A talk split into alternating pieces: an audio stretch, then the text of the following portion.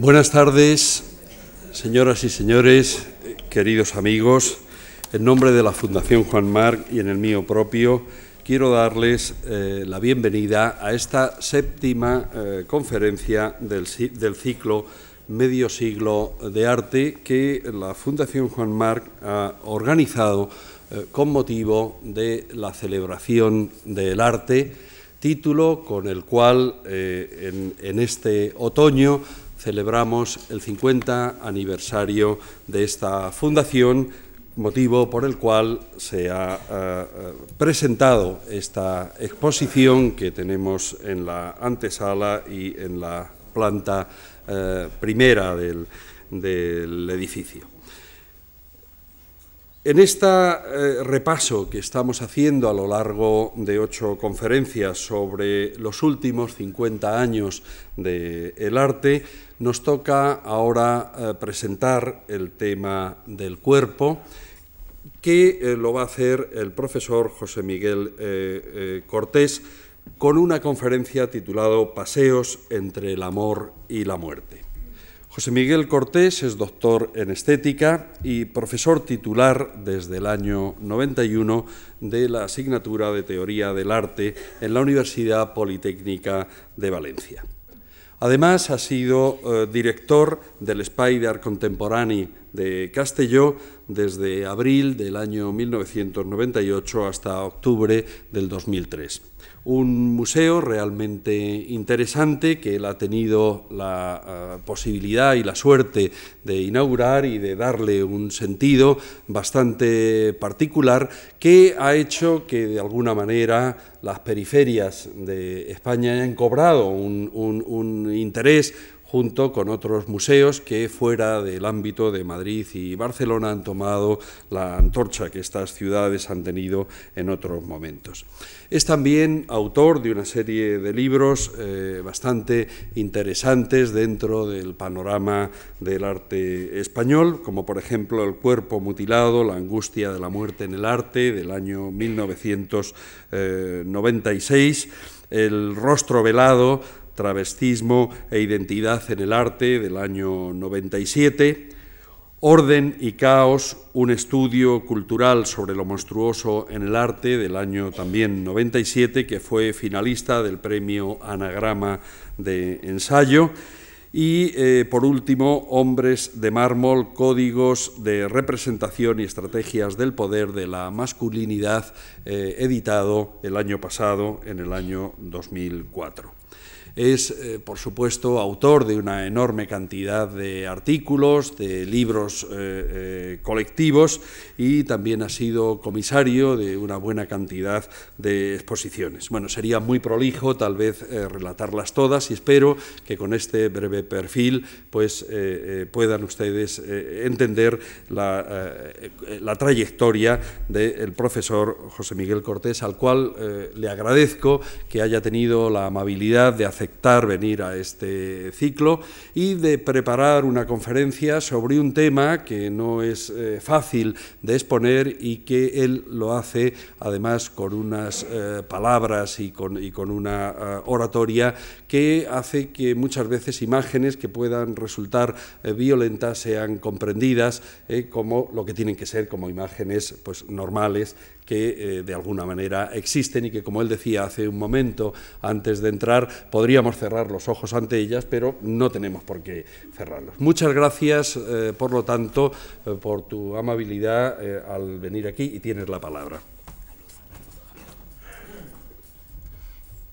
Bueno, buenas tardes, gracias por, por, venir, gracias nuevamente a la Fundación Juan Mar y a Javier por, por invitarme.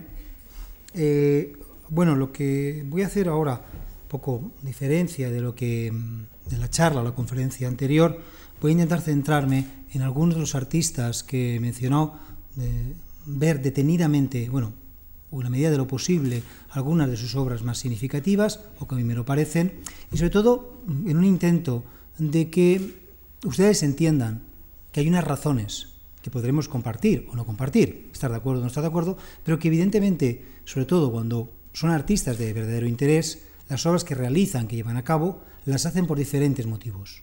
Que ya digo, nos pueden interesar o no, pero que me parece fundamental, sobre todo en el arte contemporáneo, es dotar de, de, instrumentos, dotar de metodologías, dotar de los elementos que nos permitan no solamente mirar, sino también ver. Porque muchas veces miramos, pero no percibimos muchas de las cuestiones, de los lenguajes, de los elementos que el artista o la artista nos quiere plantear. Entonces, como decía Javier muy bien, evidentemente hay obras más amables y obras menos amables a primera vista, pero evidentemente todas ellas conforman la existencia humana y todas ellas forman parte de nuestra existencia. Por lo tanto, sería interesante, a mi modo de ver, que tuviéramos los elementos que nos permitieran intentar comprenderlas, analizarlas, discutirlas y, si es necesario, cuestionarlas. Pero desde luego, no rechazarlas de plano. Me parece que esto no es un buen elemento para nada en la vida. Bien, como decía Javier, el título de la conferencia se titula Paseos entre el amor y la muerte, una lectura nómada del cuerpo. Para entender la obra de determinados artistas de la segunda mitad del siglo XX, debemos de tener en cuenta que el cuerpo significa algo más que aquello que se observa externamente. De algún modo es el espejo y la forma que adquieren muchas de las aspiraciones personales, la parte visible del deseo de perfección humana, el símbolo personal y social de la identidad, un elemento básico mediante el cual ésta es construida. Por lo tanto, el cuerpo no es o no es simplemente un organismo, sino, y para lo que aquí nos trae esta tarde, un vehículo metafórico lleno de significados. Así, existe una estrecha ligación entre el cuerpo físico y el social, una realidad que únicamente puede ser entendida en el contexto de la construcción social de la realidad. En ese sentido, el cuerpo debe ser entendido como la expresión mediante la cual nuestra identidad perdón, y la de otros son creadas, comparadas y validadas en el seno de una sociedad históricamente determinada. La necesidad de conformar el cuerpo a los valores que prevalecen en cada sistema social es un fenómeno social, mejor dicho, universal, que genera una gran ansiedad. Y ninguna sociedad, desde la más arcaica a la más sofisticada, está exenta de un código de representación social del cuerpo. Por ello, la manipulación, conformación y decoración del cuerpo se refiere básicamente a la percepción por parte de los otros de nuestra persona como un ser con un lugar reconocible en un sistema cultural. Más allá de un mero organismo físico o material, el cuerpo necesita ser analizado como una especie de código para situarnos en el mundo y entender quiénes somos. En un mundo donde la apariencia y la imagen han llegado a convertirse en los ideales supremos, el cuerpo no sólo transmite mensajes a la sociedad en la que vivimos, sino que se convierte él mismo en el contenido de los mensajes y refleja hasta qué punto se han asimilado las normas reconocidas socialmente. Los individuos llegamos a dominar nuestro cuerpo mediante un proceso de aprendizaje cultural en el cual se asimila el control y las limitaciones que el sistema social impone a la utilización del cuerpo como modo de expresión. El cuerpo humano es imagen de la sociedad y por lo tanto no puede haber un modo natural de considerar el cuerpo que no implique al mismo tiempo una dimensión social. Por ejemplo, históricamente el cuerpo del hombre era y ha sido casi siempre la norma. Desde el siglo II después de Cristo hasta el siglo XVIII, la sociedad siguió las ideas de Galeno, donde se concebía un cuerpo de sexo único, en el que las mujeres eran la copia imperfecta del hombre. La mujer no existía, sino en relación con él, con el hombre. Por eso, tanto en el lenguaje, una ausencia de una nomenclatura específica para los genitales femeninos, tengan ustedes en cuenta que la palabra vagina se incorporó al lenguaje europeo en 1700. Anteriormente no había una palabra específica. Como tampoco en las imágenes no existió una anatomía femenina de la reproducción hasta 1668, a finales del siglo XVII.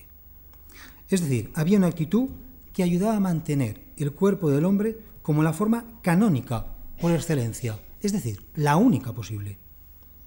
En un mundo con una apabullante predominancia masculina, el modelo de sexo único concretaba en el campo sexual lo que era evidente en, en un sentido más amplio en el campo social. Es decir, que el hombre era la medida de todas las cosas y que la mujer no existía como categoría diferenciada. El principio masculino se instituyó como el parámetro a través del cual se mide todo lo demás. Relaciones sociales, comportamientos afectivos y sexuales, actitudes físicas, formas corporales, etcétera, etcétera. Se ha conseguido imponer una forma de ser particular como la única posible y natural, y se ha impuesto su estructura, sin que lo parezca evidentemente, a esos otros sectores para que la tomen como propia, y si no la consiguen, se sientan culpables, minusvalorados e inferiores por no estar a la altura del ideal necesario para ser considerado un ser, un hombre normal. El orden masculino ha conseguido impregnar el inconsciente colectivo de unos esquemas estructurales, tanto éticos como sociales y simbólicos, que vienen a acreditar este orden masculino no solo como el único posible, sino como un orden neutro, al servicio del conjunto de la sociedad y sobre el cual no se puede discutir, pues es inevitable, es natural. En ese contexto, no es de extrañar que el, perdón, que el David de Miguel Ángel haya permanecido por más de 400 años como la síntesis más clara de poder y belleza, como la representación más evidente del ideal físico masculino. La imagen masculina es una imagen que proyecta autoridad y omnipotencia, que conlleva fantasías muy relacionadas con la agresividad, el poder, la dominación y el control. Esta idea de perfección y armonía, vinculada a un concepto claro de masculinidad, alcanzó en los regímenes totalitarios de los años 20 y 30 en Europa su máximo apogeo.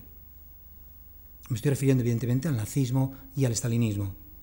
Un nuevo concepto de hombre se alzaba como una necesidad nacional y trascendía la vida diaria para crear héroes que mediante el ejercicio físico, la pureza de rasgos, la disciplina y un alto sentido del orden darían conexión a la sociedad ideal.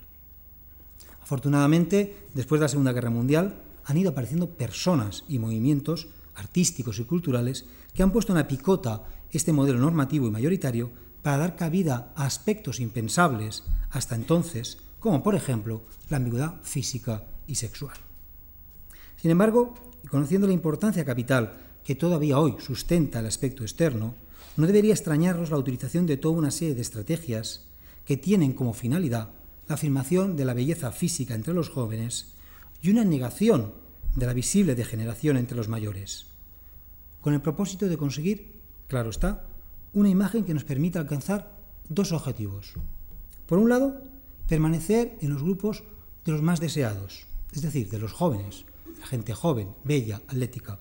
Y por otro, impedir el acercamiento a algo que nos da verdadero pavor y valoramos, la vejez y la muerte. A medida que la imagen de plenitud física y belleza corporal es más popular, mayor es la ansiedad por conseguir esas dos cuestiones y más profunda es la desconfianza y la inseguridad en todos aquellos que no las poseen.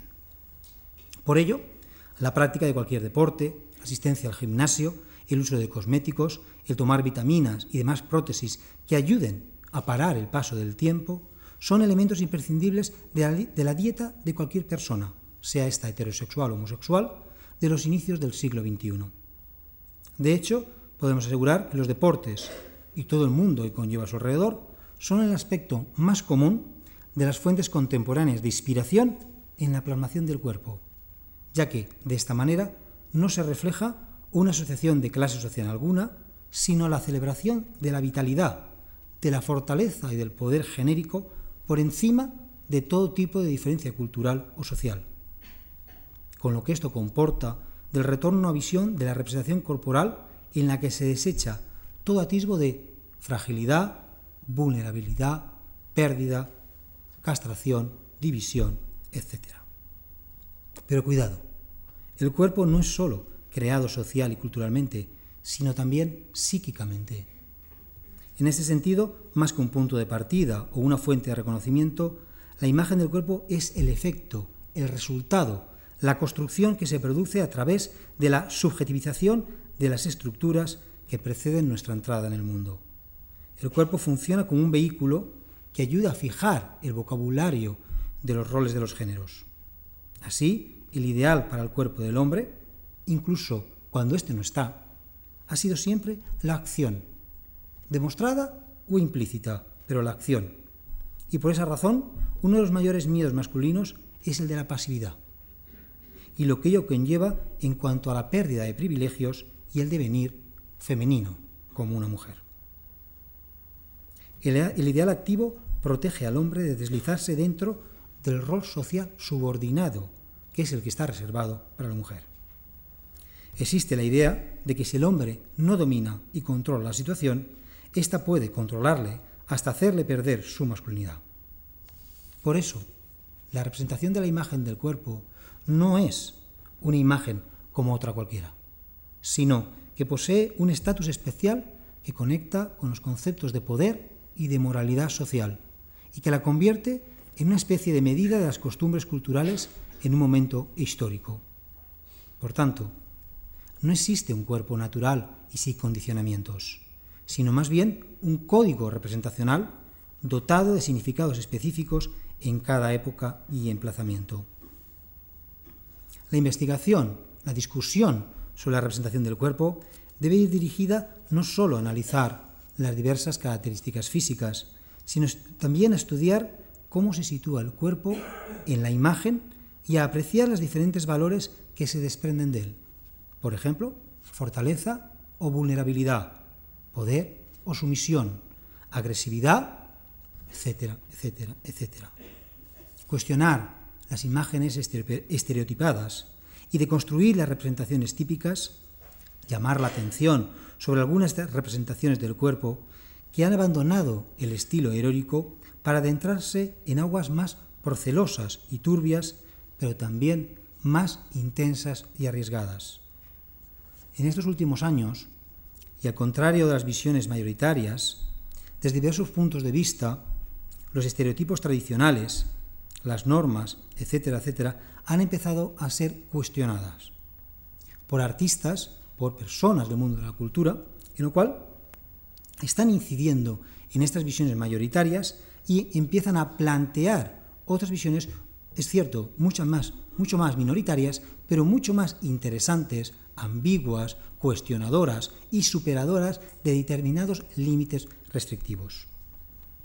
En ese sentido, uno de los movimientos fundamentales que realizó esto en los años 60, 70, fue lo que antes denominábamos el arte del cuerpo, el body art, ligado a las performances, happenings, etcétera, etcétera. Estos eran artistas. ¿Podemos apagar la luz? Eran artistas que estaban interesados en investigar con el apoyo de su propio cuerpo en muy diferentes direcciones. Subrayar su energía, medir su resistencia, escrutar los mecanismos psicológicos y sexuales, potenciar los aspectos gestuales, etc. En ese contexto, y con un carácter muy simbólico, está la artista francesa Gina Pan. Es una artista que vivió entre 1939 y 1990. Esta artista va a exponer su propio cuerpo a muy duras pruebas. Su cuerpo será el instrumento básico de su trabajo. Las cuchillas de afeitar, el vidrio o las agujas de coser los objetos con los que actúa. La leche, la miel, la sangre y el fuego los elementos simbólicos a utilizar. La herida, la incisión o el corte en la piel, el campo a seguir. El dolor y el sufrimiento, los aspectos a revalorizar. Todo ello en aras de una visión del cuerpo doble. Por un lado, como objeto sexual y simbólico de fecundidad. Por otro, como vehículo espiritual de regeneración y huida de la muerte, como deseo de inmortalidad. Cuando Gina Pan utiliza su propio cuerpo como material para sus acciones, como aquí mismo estamos viendo en la fotografía, su piel se convierte en la superficie privilegiada, el primer órgano del cuerpo en percibir al otro, el espacio de la memoria inconsciente. Así, las heridas que ejecuta sobre su piel la acercan a las prácticas religiosas de los llamados pueblos primitivos, donde la experiencia ritual de la piel significa al mismo tiempo las identificaciones sociales y los fantasmas individuales. Sería un intento de poner en estrecha relación la cara invisible de la piel con su cara visible. Se trataría de un deseo de sacar a la luz, de plasmar sobre la piel alguno de los fantasmas más íntimos del inconsciente. En ese sentido es muy significativa esta pieza titulada Psique del año 1974 y en la cual Ginapan se hace una herida en la piel en forma de cruz sobre el vientre, de tal manera que el ombligo se convierte en el punto central donde se junta el corte vertical y el horizontal. Estos cortes alrededor del ombligo recuerdan el carácter procreador del vientre femenino, evocan la fusión absoluta del cuerpo de la mujer con la figura de la madre. El ombligo es el elemento básico de relación y, alimento con el no nacido, y subrayan al mismo tiempo el rol social de la mujer, su función maternal. Esta exploración de la dimensión física del cuerpo tiene un indiscutible contenido místico. Las heridas realizadas tienen forma de cruz cristiana, una, un intento, una actitud de reencuentro consigo mismo y con sus facultades biológicas, sangre, regla, maternidad, etc., a través de la inmanencia del gesto y mediante acciones que recuerdan muy mucho los ritos iniciáticos de estas denominadas culturas primitivas. En este sentido, Yinapan realizó un, un conjunto de acciones similares en las que la herida que sangra está constantemente presente. Por ejemplo, esta obra, Escalera no anestesiada, aquí, es un fragmento, de 1971, en lo cual Ginapan ascendía por una escalera con los pies desnudos y las manos desnudas. Una construcción metálica que, como ven ustedes, los escalones tenían una serie de púas. A medida que ella se apoyaba en el pie derecho para subir al siguiente escalón, evidentemente cuanto más se apoyaba con los pies y las manos, más, más sería. Y por lo tanto, mayor era el dolor. O en la acción sentimental del año 73, en la cual se cortó la palma de la mano izquierda para, con una cuchilla de afeitar y dejó que la sangre resbalara entre sus dedos. Asimismo, tenía una serie de... Mm, ¿Cómo se denomina esto? No recuerdo ahora. Bueno, esto de las flores... Eh, no, espinas, justo, verdad, gracias. Espinas de las flores, ¿no? O en el cuerpo presente, donde el cual se corta la parte superior del pie y va andando en medio de las brasas ¿eh? y va dejando este rastro de sangre de ella. ¿no? Evidentemente, Gina Pan, la idea, su interés, era utilizar el dolor como un elemento comunicativo, que nos trata de hablar de que el cuerpo es un elemento vulnerable, que atestigua la doble herida, la del nacimiento y la de la muerte. Porque es curioso, pero muy importante, ver cómo Gina Pan siempre, casi siempre, iba vestida de blanco. El blanco, como saben ustedes, en muchas culturas está vinculado históricamente a los ritos funerarios. Paralelamente, sus heridas también quieren insistir sobre las consecuencias de su singularidad femenina y la sitúan en relación con diferentes elementos simbólicos que son fuente de vida y de regeneración. ¿Como cuáles? Por ejemplo, la leche.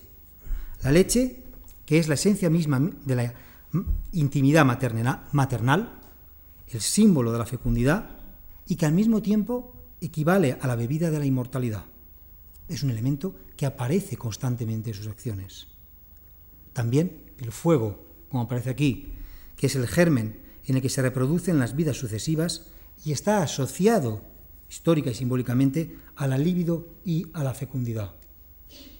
Esta otra obra de Gina Pan, del año 71, Alimento, Noticias, Televisión y Fuego, en la cual Gina Pan, después de un largo proceso de ingerir y masticar 600 gramos de carne cruda y un tanto pasada, ve las noticias en la televisión, una televisión que tiene que apagar con las manos o con los pies, y intenta vincular esta relación de las noticias con elementos, como estábamos diciendo antes, del tema del fuego, con el tema de las noticias, el tema del alimento. Por lo tanto, sus heridas, de alguna manera, son agresiones voluntarias por donde se debilita el cuerpo, se escapa a la vida y se accede a una nueva situación, tanto física, pero también mental. Una nueva situación que ella entiende como necesaria. Su cuerpo es una materia de dolor y de placer, pero de las dos cuestiones al mismo tiempo. Por lo tanto, a través de las experiencias, el artista entiende que se reencuentra en un nuevo estadio, un nuevo estadio simbólico donde se anula toda represión corporal. Lo que queda es la incisión corporal, la incisión en la superficie, en la piel, la cicatriz, la marca, la memoria de una herida que ella considera herida. El artista francés también, Pierre Molinier, que vivió entre 1900 y 1976, hizo, en cambio, no habló de la herida, pero sí que habló y sí que hizo de su creación artística un constante cuestionamiento de la identidad personal, una permanente reivindicación del travestismo narcisista y del fetichismo sexual. Así, lo podemos ver en sus fotografías mm, travestido y luciendo una gran multitud de objetos de carácter fetichista que se van a repetir incansablemente. Guantes negros, ligas, velos transparentes, zapatos de tacón, máscaras, etcétera, etcétera. Todo ello en un mundo pequeño, cerrado, obsesivo. En concreto, su habitación donde vivía, que era realmente pequeña. Y todo ello rodeado por múltiples espejos que se permitía, le permitían a él mismo fotografiarse desde en las más distintas situaciones o posiciones. La fotografía era el medio empleado para explorar y experimentar en torno a esa identidad sentida como polifórmica. La fotografía va a encarnar los simulacros que ponen el acento sobre la ficción del yo, afirmando con igual énfasis la conciencia del sí y la alteridad, permitiéndole desarrollar un juego de roles y sexos en mutuo diálogo con la cámara, que da lugar a una criatura andrógina, travestida, que traspasa las fronteras del deseo y realmente actualiza su parte femenina. Fíjese usted, por ejemplo, es muy curioso, pero los títulos muchas veces son importantes. El título de chamán, este personaje que sirve para ponernos en contacto con otra realidad que posiblemente no conocemos, pero que también existe. Y que posiblemente no se puede llegar a ella sola o exclusivamente a través del raciocinio, sino que hay otros caminos más, más interesantes para conseguirlo. Eh, Molinier tenía muchas prótesis y con las cuales iba creando figuras extrañas y situaciones eróticas. ¿eh? Y de hecho, unos como les decía antes también, utilizaba mucho los tacones de aguja, etcétera, etcétera, pero uno de los elementos que más utilizó fue los consoladores. Los consoladores que, como aquí, los engarzaba a estos eh, zapatos de, tacón de aguja y los utilizaba para eh, plantear o representar situaciones de carácter mm, sexual. Es curioso porque para Molinier el consolador no era un sustituto de otras relaciones. Él entendía que con el consolador y este tipo de, prótesis y de elementos sexuales se podía tener la misma satisfacción sexual que mm, con otras personas, etcétera, etcétera. Al mismo tiempo que, que, los consoladores era el tacón, era la rodilla, era las pantorrillas, etcétera, etcétera. Molinier se reinventa constantemente. Él es uno y otra, es este y el de más allá es decir, se siente mujer y hombre, activo y pasivo, en un simbolismo de fuerte contenido erótico. Un fuerte contenido erótico que, por otro lado, es cierto, también era autista, en tanto en cuanto que esto era algo que él hacía muy íntimamente en su casa, él solo. Por esto decía lo de los espejos, que es muy importante, porque le permitía que el 95% de las fotografías las hizo él solo, sin ayuda de nadie. Así que era, de alguna manera, todo como una especie de relación muy íntima, de aspecto muy personal, etcétera, etcétera. Y es cierto que, aunque, mm, como ustedes, aparece de las formas, estamos hablando de mediados de los años 70, ¿no?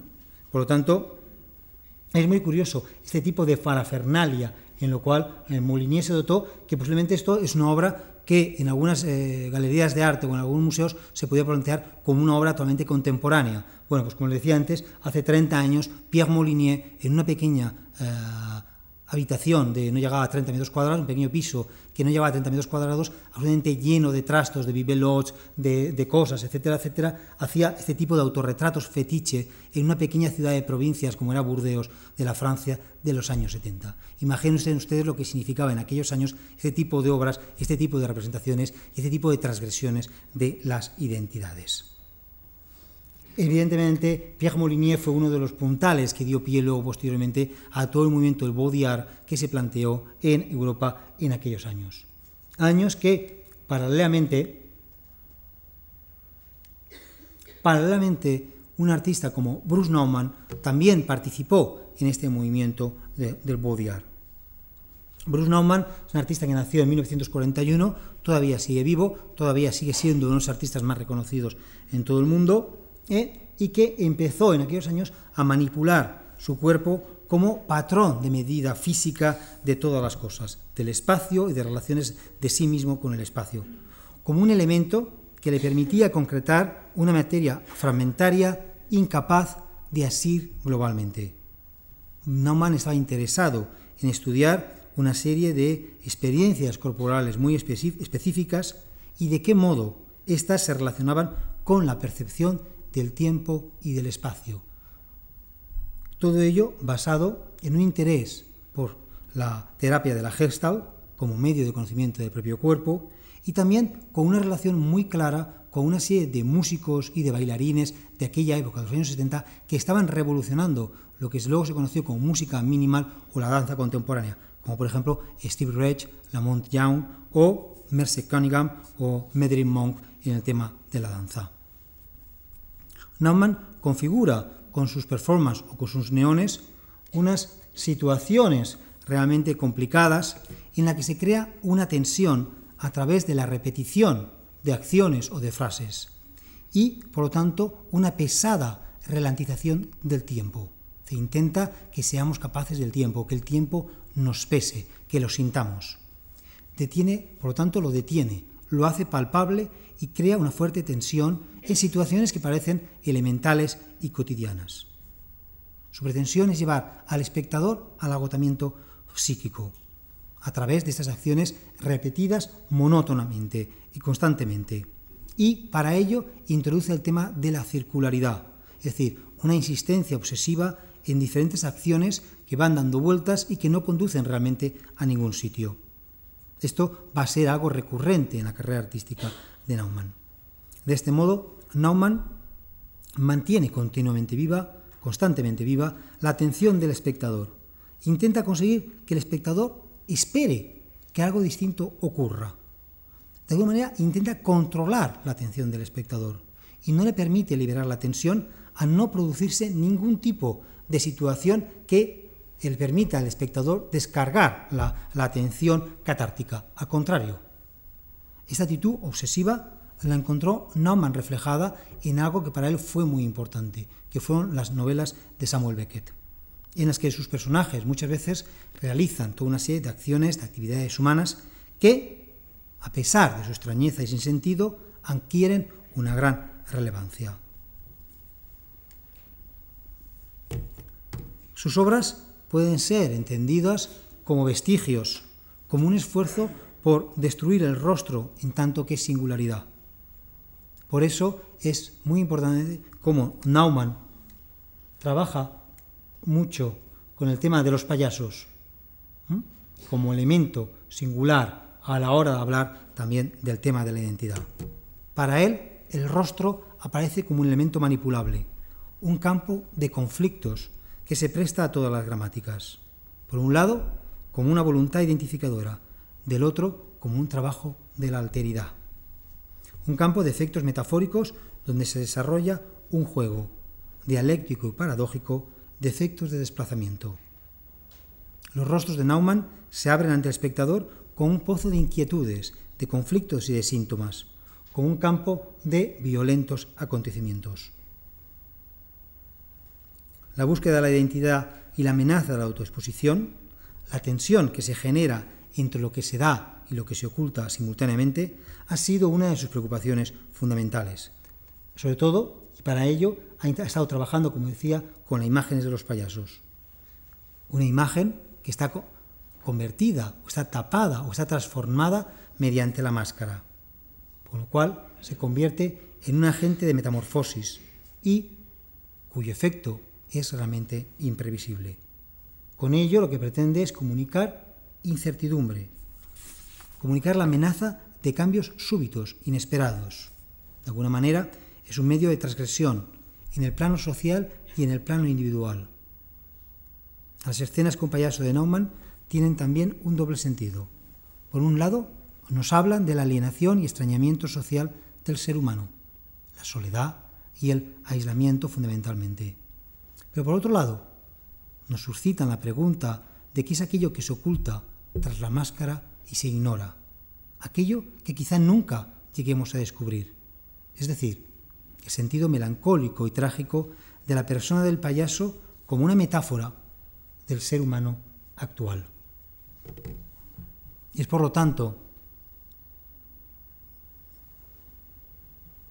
la suya, evidentemente, una visión desesperanzada del individuo, de la sociedad, de la existencia cotidiana. Son obras marcadas por el dolor, el sufrimiento y la muerte, y que son obras que utilizan fundamentalmente el cuerpo como vehículo expresivo. Sentimiento de angustia y de frustración que Naumann intenta hacer de manera palpable y evidente al utilizar en casi todas sus obras el tema de la circularidad.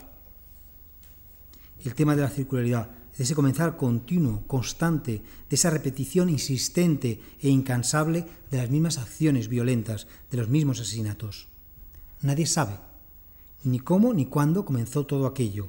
Nadie conoce su fin. Es una repetición agotadora, tanto en las obras en neón como en las obras en, cera. Así, en los años 90, Naumann crea estas esculturas de cabezas realizadas en moldes de ceras, de, de seres vivos, que le permiten obtener una reproducción muy fiel de los, rasgos físicos. Todas estas eh, cabezas son distintas, responden a personas con nombres y apellidos.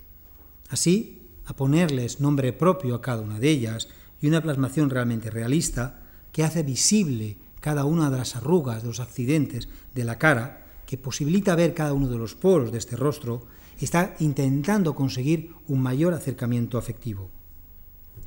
Sin embargo, la reproducción repetida de las cabezas, al no estar colocadas sobre peanas, sino colgando como cadáveres o hombres decapitados, como por ejemplo en esta obra que se, dice, se titula Círculo de diez cabezas, al tener los ojos cerrados, taponadas los orificios de las narices, o al ser mostrados como máscaras monstruorias, está subrayando su carácter absurdo.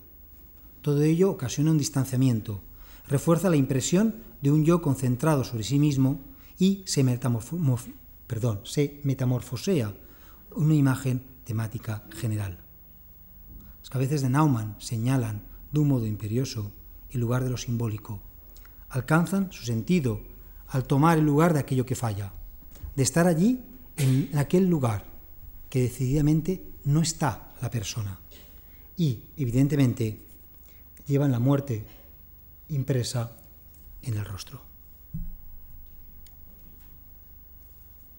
Otro pintor, a mi modo de ver, fundamental de este final del siglo, como decía anteriormente, es Francis Bacon. Nació en el año 9, 1909 y murió en el año 92, precisamente aquí en Madrid. Bacon también va a basar su producción artística en una representación obsesiva del cuerpo. Ahí tienen el tríptico, fantástico tríptico en la exposición. Una representación obsesiva del cuerpo del hombre que responde a tres ideas, a mi modo de ver, fundamentales. Una, es que el cuerpo ya no es observado como un refugio que asegura la idea del yo, sino como un dominio donde el yo es contestado e incluso perdido. La segunda, que la idea de que el control sobre el propio cuerpo es una ilusión. El hombre basa su existencia en una falta de estabilidad, una falta de estabilidad que no le gusta, que le es desconocida, pero que es real. Y tres, que Bacon se cuestiona la identidad y los valores que consideran transformadores del hombre. El cuerpo es deconstruido decenas, centenares de veces y sus fronteras traspasadas. A consecuencia de ello, Francis Bacon va a representar icónicamente el cuerpo como un objeto mutilado que regresa a la animalidad, que se encierra y enfrenta a sí mismo devorando los estereotipos discursivos de la representación del hombre. El cuerpo está desprovisto de fronteras, de forma, de identidad, es decir, de subjetividad. Durante más de medio siglo, Francis Bacon creó una serie de cuerpos crucificados, contorsionados, mutilados, deformes, con los rostros reventados o medio borrados. Criaturas que copulan, que defecan, que vomitan, que eyaculan sangre y se desmoronan hasta no ser más, como aquí, un charco de sangre privado de cuerpo o una tuna de arena. Una obra fundada exclusivamente sobre la representación carnal de figuras de hombres que se afirman en su propia corporeidad. Así, frente a la idea de un cuerpo idealizado, Bacon configura la materialidad de la carne cuya viscosidad y crudeza de color nos recuerda la animalidad. Disecciona el cuerpo como un cirujano, pero no para recrearse en el gusto amargo de la sangre o para mostrarnos diferentes tipos de monstruos, sino para enfrentarnos a la vulnerabilidad de la condición humana. Así, desde un profundo escepticismo social, alejado de cualquier calificación moral y privado de toda trascendencia religiosa, Bacon crea un texto fisiológico marcado por lo más abyecto del ser humano, que nos lleva hacia una profunda agresividad hacia el propio cuerpo y hacia de los otros. Así vemos unos cuerpos que abren la boca para respirar el aire que el vacío donde existe no contiene y expresar el terror más amargo y la más profunda desesperanza a través del aullido, del aullido de una boca desencajada, que quizá no conoce todavía el lenguaje articulado. Tanto la, la obra anterior como esta, como ven ustedes, son dos partes del cuadro, la segunda versión del tríptico de 1944, pintado en 1988. Este es un panel del tríptico y este es otro panel. Un panel de la derecha, este panel de la izquierda, faltaría el del centro. Pero en este panel, en este tríptico, las tres figuras abren sus bocas, mostrando ampliamente sus dientes, hasta convertirla en orificios horrorosos de brutalidad. Para Francis Bacon, el grito cuenta menos que la fascinación por la cavidad bucal. La boca es el orificio que enlaza el exterior con el interior del cuerpo. Una abertura profundamente sexual también. Este terreno ambiguo, poblado de amenazas, que abre la puerta a signos también escatológicos. La boca se convierte, se convierte en objeto agresivo, una cavidad abismal plagada de colmillos amenazadores, espectros de la castración. No hay identidad, no conocemos, no podemos ni reconocer. El título, si no lo ven, cortado, se llama Cabeza 1. No podemos reconocer ya al ser humano, al hombre, su cabeza, no hay identidad, tan solo nos queda el dolor, la rebelión animal, la carne mortal amenazada. Así, Bacon crea una tensión insoportable entre la carne y el hueso. La carne deja de ser una estructura espacial, pierde poco a poco su esqueleto, es deshuesada y se hace blanda, una masa amorfa, sin extremidades, un conjunto bulboso como este que tienen ustedes aquí. Se convierte en un fluido, se va diluyendo poco a poco ¿eh? por toda la habitación en la cual se encuentra. En esta obra de Hombre en lavabo del año 89-90 encontramos un hombre desnudo que en medio de, de, de convulsiones se va a ir vaciando por medio de este desagüe en lo cual se va confundiendo con lo que tiene alrededor. Va traspasando las fronteras que separan territorios distintos, la naturaleza y la cultura, lo humano y lo animal, e intenta disolverse por cada uno de los orificios o agujeros. Pero es curioso porque una vez perdida la estructura ósea, el cuerpo pasa a convertirse, como decíamos anteriormente, en esa masa amorfa, blanda, un espeso flujo donde las redondeces o protuberancias físicas nos, recuerdan formas antropomórficas dotadas de una energía animal en las que parece haberse disuelto recientemente la vida humana. Yo creo que es cierto que las telas de Bacon significan un desafío a los límites de lo representable, al despojar el cuerpo del hombre de los signos que lo convierten en un discurso más o menos reconocible, es decir, a quitarle la estabilidad, a quitarle la seguridad, a quitarle el control. Lo que está haciendo Bacon con el cuerpo del hombre es que lo está haciendo frágil. Y al mostrarlo desnudo, es decir, le priva de la ropa que de alguna manera es uno de los símbolos más claros de poder y de significación, lo está haciendo no solamente frágil, sino lo está haciendo terriblemente vulnerable. Bueno, pues después de Bacon, este sería otra de las, de las obras más conocidas de Bacon, convertido en ser humano casi en un, trozo de carne animal colgada, como los, como los toros, como las colgada de, un gancho, de una carnicería. Después de Bacon, tenemos al artista norteamericano John Copland, que ha muerto este año, que su obra se caracteriza desde el principio por ser una provocación irónica y divertida sobre los cánones que rigen la representación del cuerpo del hombre y de los conceptos de masculinidad en el que debe estar presentes o representados. Es la paradoja de ofrecer insistentemente un cuerpo ajado y decrépito, es del propio artista, en una sociedad donde la salud física se considera la única faceta a mostrar y la juventud y la belleza los estereotipos a imitar y soñar. Evidentemente, la obra de John Copland dan cuenta de un trabajo realmente crítico y singular con respecto a las normas sociales y a las ideas preconcebidas. Copland fotografía algo que es real, muy real, pero algo que en cambio social y culturalmente resulta casi casi invisible, algo que no merece la pena de ser mostrado en un mundo que pretende mostrarse siempre jovial, alegre y sin fisuras. El envejecimiento del cuerpo del hombre y la posibilidad de no avergonzarse del mismo es uno de los objetivos de Copland cuando los aspectos sociales, culturales, incluso mediáticos en sociedades contemporáneas están insistiendo y están centradas casi exclusivamente en el canto de la juventud, cuando el futuro tan solo se entiende a través de los jóvenes y la vejez y la muerte son ocultadas o silenciadas, la idea de hablar sobre el tabú de la edad es un verdadero revulsivo para todos aquellos que el deseo y el goce de vivir tan solo tienen cabida en la plenitud de la juventud.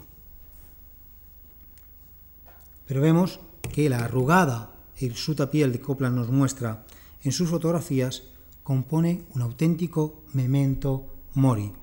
Son imágenes que nos hablan del proceso degenerativo del cuerpo, que nos recuerdan nuestra propia decadencia, nuestra propia mortalidad física y por lo tanto nuestra vulnerabilidad.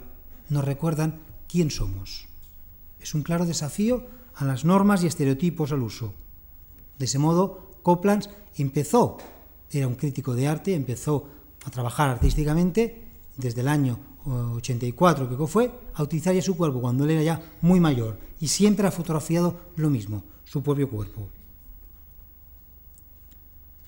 Y es curioso porque cuando la mayoría de las personas estarían avergonzadas o se mostrarían muy renuentes a mostrar su cuerpo, ¿eh?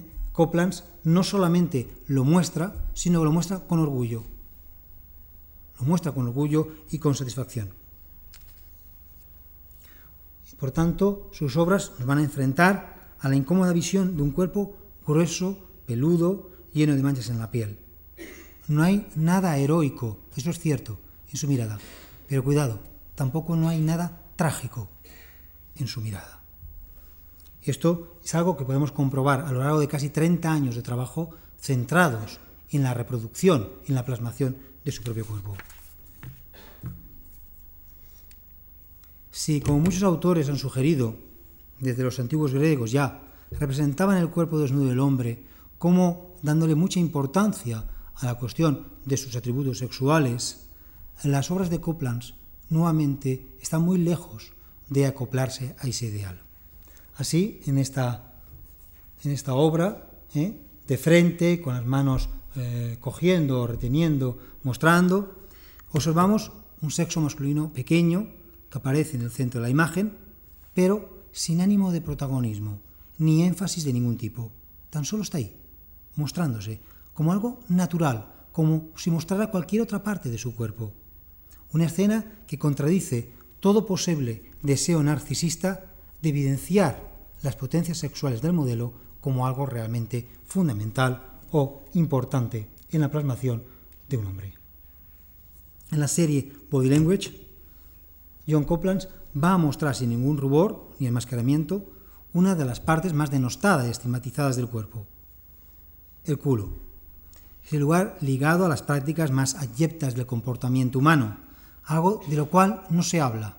Si ustedes se fijan, hay de muchísimas partes del cuerpo que, que casi ni nos acordamos de ellas o solo nos acordamos de ellas cuando nos duelen, porque las hemos olvidado. Y, evidentemente, también hemos olvidado todo un conjunto de ruidos y de elementos que conforman nuestro cuerpo. Bueno, pues Copland no se quiere olvidar de nada. Considera que todo, todo forma parte de su cuerpo y que todo es su cuerpo. Y así nos muestra en esta serie una imagen interesante que es algo que ha sido muy repudiado, muy denostado en la cultura occidental, que es el tema del culo, que es un sinónimo, un sinónimo de suciedad y de sumisión. Pero al mismo tiempo, Coplands le da una vuelta de tuerca y lo vincula en esta foto en concreto con este signo de las manos que no es azaroso ni es casual, es el símbolo del movimiento feminista. Es decir, que está de alguna manera vinculando una parte del cuerpo masculina relacionado con la sumisión, con lo vergonzoso, a un elemento de reivindicación simbólica del movimiento feminista. Algo a lo cual mm, Copland está muy interesado, está muy interesado en darle, en mostrar, a contrario de otros, una parte amable, sosegada, voluble, voluptuosa del cuerpo del hombre. Una, cosa, una parte más que casi siempre se ha interesado, se ha comprendido como femenina. Aquí vemos en esta serie de figuras reclinadas que luego muestra un cuerpo redondeado, casi casi como si fuera un trozo de carne, sin cabeza. Un cuerpo bastante indefenso. Fíjense ustedes cómo se repliega sobre sí mismo, cómo se intenta proteger. Un cuerpo conformado por estas voluptuosidades, estas redondeces que, como digo, recuerda muy mucho a la representación que históricamente se ha hecho del cuerpo de la mujer. Por lo tanto, Copland lo que intenta es mostrar con la más terrible naturalidad su propio cuerpo desnudo, su capacidad para dotar de dignidad a un cuerpo envejecido y un cuerpo que socialmente se considera feo, invisible. Y por lo tanto, Copland al mismo tiempo está rechazando esas imágenes fálicas, ese menosprecio, está mostrando su menosprecio a los estereotipos más extendidos de lo que se entiende por virilidad. Está huyendo de esas representaciones hegemónicas de la masculinidad al tiempo que reivindica una estrecha vinculación con la feminidad. Avanzamos en una artista también hartamente conocida por todos los amantes del arte contemporáneo, que es Louis Bourgeois. Generalmente la obra de Louis Bourgeois lo que va a ser una obra muy vinculada con el tema de la memoria y de su infancia, de su relación con sus padres. Su trabajo es un trabajo de autoconstrucción personal, ¿eh? que Bourgeois ha, elegido para construir, fortificar su propia identidad. Sus esculturas son como fragmentos dispersos de una mitología privada que intenta ajustar cuentas con una, vida pasada, no siempre realmente mm, vital o, o realmente muy generosa. De alguna manera se trata de una reconciliación, una autorreparación con el pasado. De hecho, realmente la obra que nos va a estar mostrando Luis Bourgeois es una reconciliación de, con su experiencia durante muchos años, fundamentalmente con su padre y con su entorno, su entorno familiar. Su trabajo gira en torno a la memoria, a la fragilidad, al aislamiento del individuo. Y, eso sí que es cierto, existe en toda ella una incisión en un cierto sentimiento de derrota que recorre toda su obra, de derrota, de herida, de sufrimiento, de dolor en toda su obra. Bien, creo que me estoy alargando demasiado, vamos a hacerlo muy más corto. Pueden ver ustedes que eh, generalmente la obra de Luis Bourgeois ha estado muy interesada por representar la forma de la mujer y la ha representado de muchas maneras, de muchas maneras, de un modo más parcial, de un modo más global, etcétera, etcétera. Por ello quisiera tan solo destacar algunas de las obras. Por ejemplo, estas ah, pinturas eh, realizadas a mediados de los años 40 de Mujer Casa son, como pueden ustedes apreciar, la sustitución de la cabeza de la mujer por una casa, la ah, creación de este cuerpo por la unión de dos partes muy diferenciadas, que nos recuerdan de alguna manera los cadáveres exquisitos que realizaban los surrealistas en aquellos años, que cada uno iba pintando una parte y aparecía un dibujo muy extraño. Lo que sí que nos interesa, más allá de esta vinculación formal, esta visión un tanto esquizofrénica de la mujer que implican estos dibujos. Es decir, hemos visto cómo el elemento más claro, más objetivo de la identidad de una persona, que es la cara, ha sido sustituida por una casa, con todas las implicaciones psicológicas y simbólicas que ello conlleva. A veces la casa empieza en la cintura, otras en el cuello, etcétera, etcétera. Lo que sí que es cierto es que en esos dibujos nunca se ve la cara de la mujer. La individualidad representada por la cara ha sido sustituida por la casa. La arquitectura se ha hecho antropomórfica para, paralelamente, negar y redefinir la identidad de la mujer. Otra manera que tiene Luis Bourgeois de representar el cuerpo de la mujer es a través de obras que la representan como guaridas, formas colgantes hechas de yeso y de látex que recuerdan en su forma, de alguna manera, a los nidos de las aves. Esculturas que nos traen a la memoria la idea de la casa como cuerpo, lugar de refugio y también de encierro, espacio donde aislarse, protegerse y autoexcluirse de un mundo exterior que muchas veces se considera hostil. La casa se convierte muchas veces en el cuerpo y en el alma de la mujer. Formas cálidas donde poder esconderse, guaridas llenas de hendiduras que, como pequeñas heridas en la piel, son las huellas de una existencia dolorosa. De todas maneras, no solamente hay estas representaciones más o menos globales, sino como veíamos al principio, también hay representaciones parciales del cuerpo de la mujer. Pero una obra que me interesa mucho es este torso autorretrato de Louis Bourgeois que realizó en el año 63-64. Es una pieza de yeso que carece de cualquier tipo de extremidad y de cabeza. El cuerpo ha sido reducido a un, pesado armazón en forma de pera cuelga de la pared protuberancias blandas en la parte superior e inferior, pequeños elementos a los lados que rememoran a las costillas del ser humano. Es decir, el cuerpo femenino convertido en una extraña forma antropomórfica en un gran órgano sexual, la mujer transformada de alguna manera en una enorme vagina. Evidentemente, la imagen de la mujer tiene un contenido ácido, se puede desprender fuerte sentimiento de dolor de sufrimiento, de opresión, y un dolor no solamente físico, sino fundamentalmente emocional y psicológico. Un dolor que va a acompañar la obra y la vida de Louis Bourgeois de una manera insistente, obsesiva, angustiante. Desde luego, sin este dolor, sin estas experiencias privadas, no se puede entender la obra de Louis Bourgeois con este carácter eh, terapéutico que tiene esa manera de soltar un conjunto de elementos que le preocupan y le obsesionan constantemente. Ya para acabar con los bourgeois, quería mostrarle esta manera de representar a la mujer de una forma donde se confunde lo humano y lo animal, el dentro y el afuera, lo masculino y lo femenino. Esta obra de 1986, perdón, 86, sí, que una especie de figura hermafrodita, hecha de bronce, medio humana, medio animal, una imagen acéfala, Es curioso esta, esta repetición que vemos muchísimas veces cuando se representa el cuerpo humano de una manera dolida, que lo primero que se corta muchas veces es la cabeza. hay constantes imágenes, constantes representaciones del cuerpo humano de este modo acéfalo, sin cabeza. ¿no? Bueno, aquí tenemos sin cabeza, también sin brazos, una figura sentada sobre sus piernas o sobre sus patas posteriores y con un gran número de protuberancias que le surgen, que podrían ser pechos femeninos o otras formas sexuales.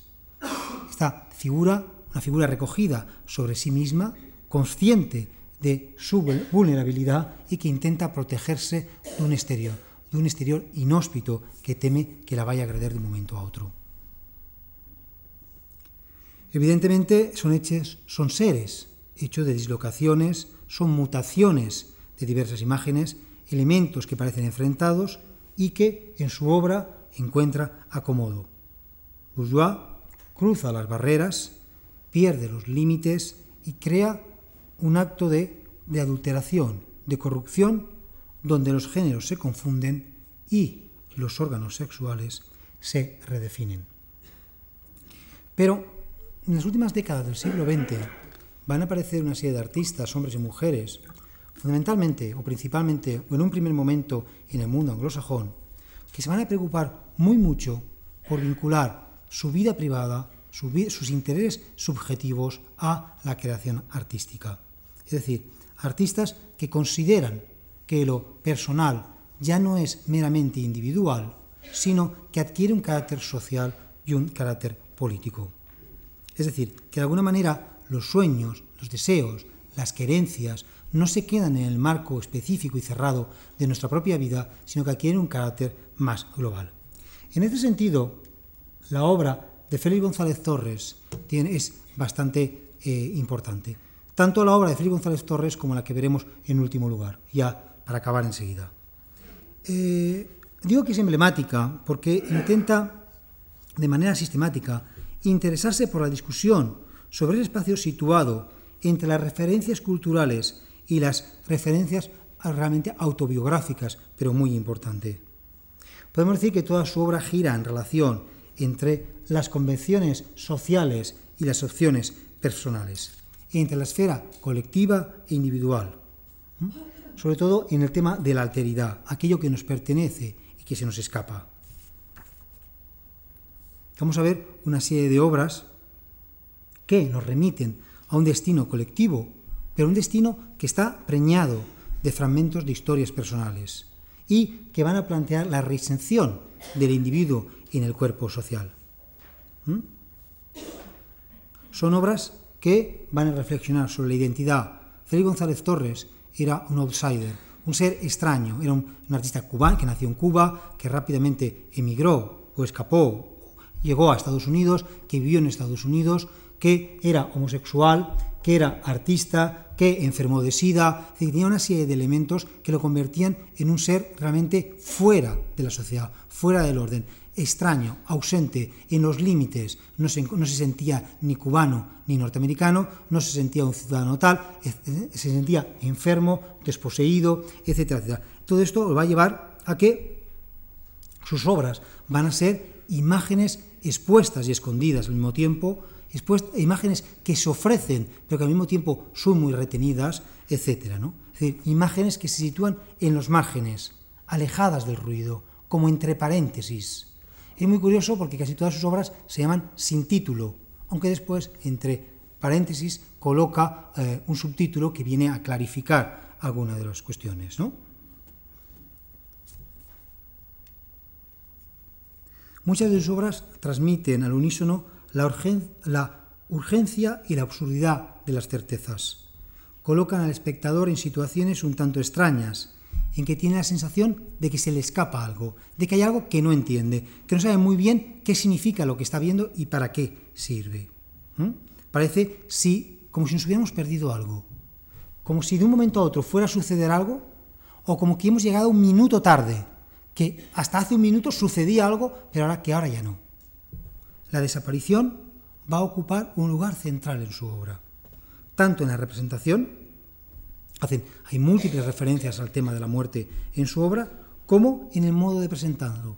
Por ejemplo, en esta obra son hojas de papel ¿eh? o caramelos, como veíamos en la, esta tarde anteriormente, que son para que el espectador, la espectadora los coja.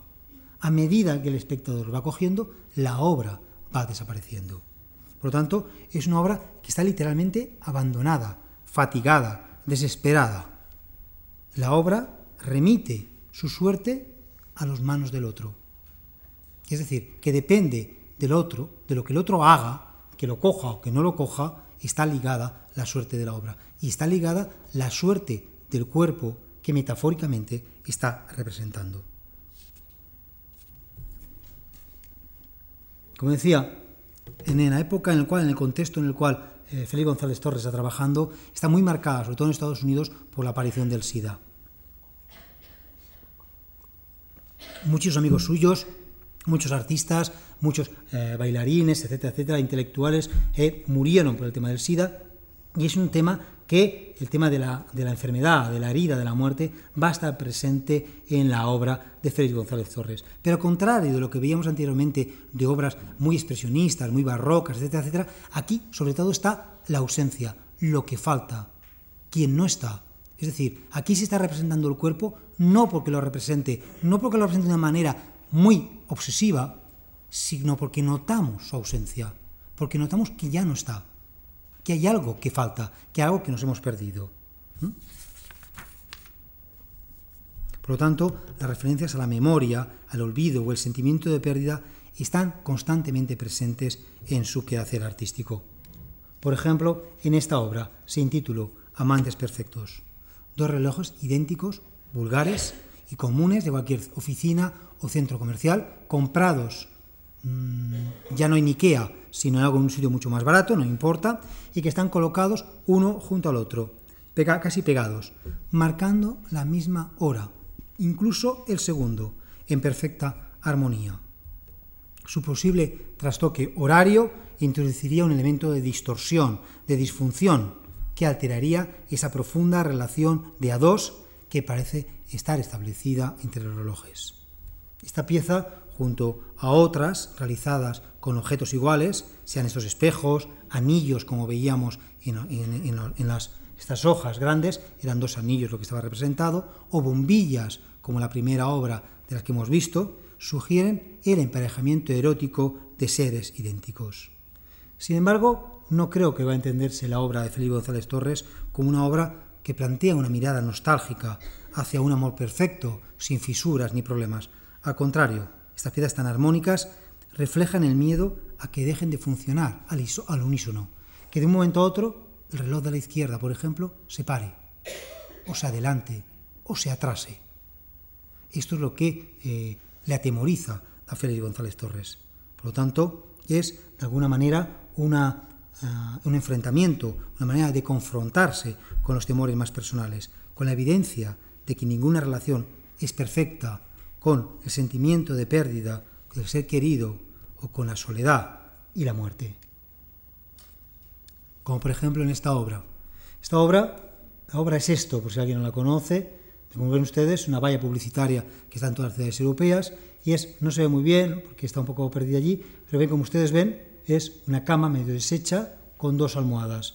Y en las dos almohadas, no sé si ustedes ven, está la huella, la plasmación de una ausencia. Nuevamente, la cama es el lugar donde dos personas, donde la persona generalmente nace, donde la persona generalmente muere, donde la persona generalmente tiene sus relaciones más íntimas, sus relaciones sexuales, un lugar de afecto, de amor, también de violencia, evidentemente. Y aquí, nuevamente, eh, Félix González Torres plantea con estas vallas publicitarias que se, que se exponen en todas las ciudades, de hecho, por ejemplo, en Castellón la tuvimos expuesta y tal, pues eh, hicimos seis por toda Castellón, son esto, una, una obra como muy sutil de una, de una cama entreabierta, medio deshecha, que tiene todavía la huella casi casi caliente de dos seres que han estado ahí durmiendo o haciendo el amor o, uh, o falleciendo. Evidentemente es una imagen nuevamente de la fragilidad, de la calidez, de la atención, también de la debilidad. Evidentemente es una obra ambigua que permite muchas lecturas, ¿Qué expresan esas huellas sobre las almohadas? ¿Qué ha ocurrido con los seres que estaban ahí que ya no vemos, pero que vemos sus huellas. Y en una relación placentera, violenta, dolorosa, ¿de qué modo? De alguna manera, a mi modo de ver, es una imagen cautivadora que permite muchas y diferentes lecturas que tendrán que ver. Cada espectador, cada espectador, cada espectadora la rellenará, dependiendo de sus experiencias, de sus conocimientos, de su situación específica. Evidentemente es una cama vacía, algo falta. Alguien está ausente. Si recordamos su historia y nos, y nos, y nos acordamos de la importancia de los aspectos personales y sociales que de eso, evidentemente hace referencia a la muerte, a la muerte de su compañero de SIDA y al dolor que ello le supuso. Bien, ya para acabar, quería acabar con un artista, Cindy Sherman, que evidentemente lo que está haciendo desde estas fotografías, fotogramas sin título de los años 70 hasta las obras actuales, es esta constante y repetitiva obsesión por cuestionar el yo. ¿eh? Son fotografías donde siempre aparece ella, pero nunca es ella. ¿Son autorretratos o qué es? ¿Es esa Cindy Sherman? ¿O nunca es ella? Evidentemente lo que Cindy Sherman está hablando es de la agonía del yo, de la deconstrucción de la identidad, de la incapacidad de llegar nunca a conocernos, de la multiplicidad de identidades y de seres que habitan en nuestro propio cuerpo. Cindy Sherman evidentemente cuestiona los códigos de identidad impuestos por la sociedad y lo que pretende es que reflexionemos, que pensemos sobre la máscara de los estereotipos, sobre la máscara que socialmente cada uno de nosotros nos ponemos cuando salimos a la calle. Evidentemente, Cindy Sherman lo que está interesada es en reflejar un compendio de cómo las mujeres son miradas en esta sociedad, una reflexión sobre la imagen de la mujer. Para ella, la mujer se ha convertido en el pasivo objeto de la mirada del hombre, sobre el cual proyecta sus fantasías, sus deseos y la hace vulnerable, la pone bajo control. Si miramos aquí, en esta, por ejemplo, en esta fotografía, veremos cómo el punto de vista que ha adoptado Cindy Sherman, un punto de vista muy bajo que hace aparecer a la mujer como un ser desprotegido. Vemos cómo lo primero que observamos perdón, son estas piernas y estos, estos, pies un tanto hinchados que casi no caben en, este, en estos zapatos, una mirada ausente, con un cigarro en la mano, este cenicero que está aquí, que no sabemos muy bien en qué está pensando, y que toda la escena, toda la situación está presidida por un retrato. No sabemos de quién, un retrato de una persona mayor. Entonces, junto a esta pose grandilocuente de las manos exageradamente abiertas, que denotan una situación teatral, una cierta situación un tanto falsa, ¿eh? encontramos esta habitación desocupada, vacía, fría, que tan solo en la parte superior de la pared hay este señor que contempla toda la escena. La imagen tiene un cierto carácter siniestro, sobrecogedor. ¿eh? La mujer se nos presenta de alguna manera tensa en el vacío que la envuelve. Shindy Sherman a medida irá poco a poco trabajando con color ¿eh? y realizará obras como esta que nuevamente utilizará el punto de vista de la cámara para incidir en la vulnerabilidad, en la debilidad y en la fragilidad del cuerpo de la mujer. Un cuerpo de la mujer que generalmente parece como derrotado, violentado, agredido. Y esto nos llevará cada vez más a un cuerpo que se escapa por los orificios, donde encontramos el cuerpo de la mujer simplemente reflejado con una mueca de horror y lo que estamos viendo ya no es la representación del cuerpo más o menos frágil y vulnerable, sino cómo el cuerpo ha superado sus fronteras y se está convirtiendo en verdadero vómito, en el ser abyecto que Julia que Bataille planteaba y que Julia Kristeva eh, profundizó.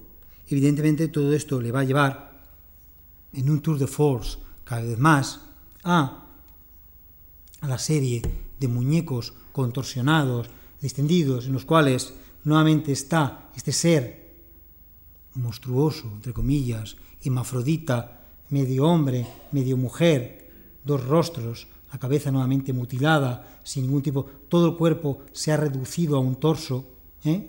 a un torso y a dos órganos sexuales, pero tampoco extraños, uno con una anilla, otro con un cordel que pudiera representar o recordar a las cuestiones vinculadas a, la regla de la mujer. Bueno, lo que es cierto, ya para acabar, es que mi pretensión era que desde las heridas simbólicas de Gina Pan hasta las constantes modificaciones identitarias de las imágenes de Cindy Sherman, forman todo ello, a mi modo de ver, una lectura nómada del cuerpo, en la que todas estas obras se convierten en preguntas que nos cuestionan sobre nuestras ideas, tratan de modificar nuestros puntos de vista y nos emplazan hacia postulados que invalidan concepciones esencialistas, estáticas o inmovilistas sobre los diferentes géneros y las maneras de mirar, de vivir y de mostrar el cuerpo humano. Todas las obras que he mostrado aquí, eh, para mi modo de ver, son paseos entre el amor y la muerte, que consiguen sugerir modelos alternativos a las ideas mayoritarias. Es decir, que hay otros mundos y que están en este. Ya ha caducado la época de los héroes y de las visiones inamovibles e inalterables. Ahora tan solo encontramos sujetos un tanto derrotados, falto de certitudes, en busca de nuevas representaciones. Y esta es la gran cuestión y la gran pregunta. Pues nada, solamente eso. Muchas gracias.